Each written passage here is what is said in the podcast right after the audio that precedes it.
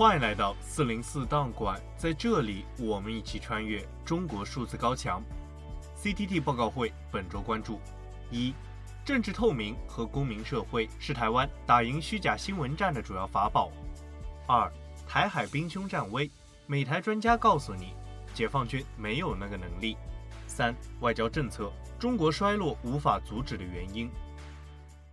这一次在选前做的这个民调。那我们的民调内容呢，其实会有问很多关于这个常见的一些阴谋论的叙事，或者是常见的一些这种假讯息。我们首先关注专注于亚太地区的国际事务期刊《外交官》近日发布了一篇文章，分析了在2024年台湾大选中，面对中国铺天盖地的虚假信息，台湾如何成功抵御了中国的认知作战。他们认为，成功的原因就在于台湾当局提高政治透明度以及有效的公民参与。作者认为，在全球大选年来临之前，台湾可以为世界各个民主国家提供经验。文章引用了台湾事实核查组织 COFAX 的创始人 Billion Lee 的研究，指出台湾选举前的虚假信息会激增约百分之四十。此外，知名智库 VDM 以及数字社会项目追踪了两千年至二零二一年期间二百零二个国家和地区的别国政府虚假信息操控情况，台湾则是最受虚假信息攻击的国家。然而，台湾选择了一条数字民主之路。首先，台湾当今选择的应对方式就是信息开放。台湾政府实行了一项开放政府国家行动方案，将促进数据开放和信息自由列为五类承诺之首。同样，台湾还于二零二零年推出了一项开放议会行动方案，力求增加政治透明度。这使得大多数关于政府以及议会的信息，民众和相关利益者都可以通过公开的信息查询到，避免了中国当局的造谣抹黑。其次，另一个让台湾打赢认知战的，则是蓬勃的公民社会。作者评价道，在彰显台湾拥抱数字民主，以抵御外国数字专制影响的过程中，公民科技社区与政府举措同样有价值，甚至更加有价值。例如，成立于二零一八年的台湾事实核查中心，试图通过其 Line 聊天机器人以及其他信息接收平台来反击虚假信息，促进数字素养的提高。本着开源透明的精神，每一条结果都包含了一份完整的原材料、信息以及验证数据清单。事实核查中心还对于总统辩论以及其他政府通信进行了事实核查分析，以关闭恶意行为者在暗中实施影响的空间。最后，作者表示，由台湾公民科技界开发并为其政府所接受的数字民主方法，可能会给其他国家寻求遏制数字专制主义崛起的结构提供借鉴。尽管如此，国际社会不能只向台湾学习而不予回报。国际社会必须坚定地做出具体的承诺，寻求更加深入的政府参与以及认可的机会，并且通过资金以及国际合作伙伴关系扩大对于台湾公民社会的支持。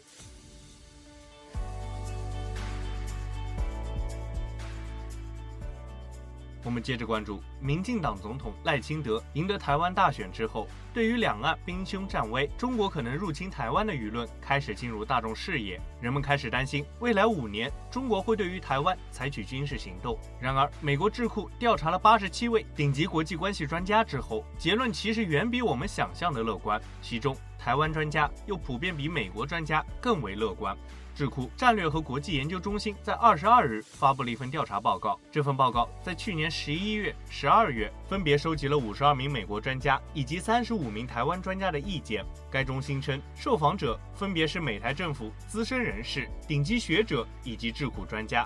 然而，只有百分之二十七的美国专家以及百分之十七的台湾专家认为，中国人民解放军有能力对于台湾发动两栖登陆作战，即出兵入侵台湾。而原因在于。这些专家普遍认为，解放军会顾及美军对此进行直接干预。有百分之九十六的美国专家相信，一旦中国入侵台湾，美军将进行干预。大部分专家则都认为，中国有能力通过海警隔离台湾，或者由解放军主导封锁台湾。两者的区别在于，前者只针对商业活动，而非军事的有限封锁，而后者则是全面封锁。这其中，台湾专家普遍比美国更为乐观，只有百分之六十的台湾专家认为解放军有能力全面封锁，低于美国的百分之八十。报告表示，之所以专家认为封锁的能力远高于入侵，原因在于两栖入侵需要比隔离或者是封锁更大的军事力量投入，并且涉及的行动也更加复杂。最后，报告表示，总体而言，台湾专家要比美国专家更为乐观，他们更加不相信解放军的军事实力。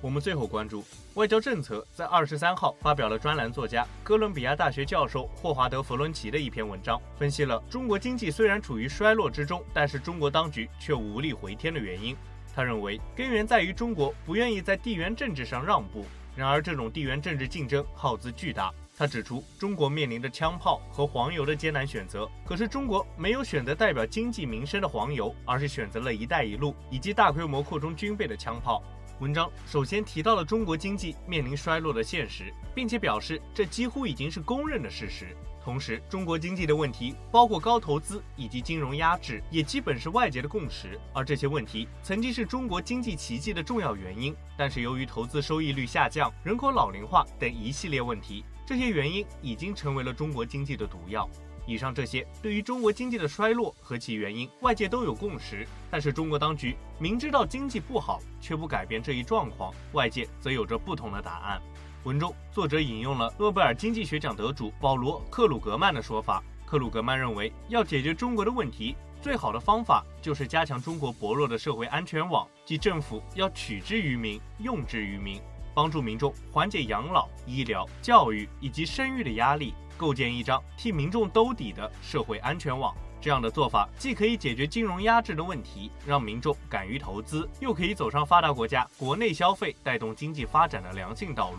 然而，克鲁格曼指出，由于中国当局强烈的反福利思想，使得他们不愿意采取这一措施。中国数字时代编辑查阅资料后发现，许多学者和官家也持有和克鲁格曼一样的看法。中国当局虽然自称共产主义政党，但是却强烈反对左翼政党主张的社会福利的思想。相反，他们却和中国传统思想一脉相承，在社会福利上走上了一条小政府的道路。然而，作者对此却有着不同的看法。他认为，这并不是因为反福利的意识形态，而是因为中国面临着枪炮和黄油的选择。也就是说，中国想要所谓的大国崛起，挑战现有的国际秩序，总需要有人出钱买单。而中国政府选择拿着有限的财政资源支持“一带一路”以及军事扩张。作者认为，原因就在于中国政府认为当下是一个地缘政治的机会窗口，机不可失，时不再来。最后，作者表示，中国的地缘政治机会之窗将会在二零三零年代某个时候关闭，而现在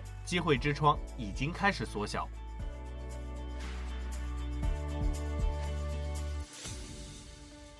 以上就是本次报告会关注的全部内容。中国数字时代 CDT 致力于记录和传播中文互联网上被审查的信息，以及人们与审查对抗的努力。欢迎大家通过电报、Telegram 平台向我们投稿，为记录和对抗中国网络审查做出你的贡献。投稿地址请见文字简介。阅读更多内容，请访问我们的网站 CDDotMedia。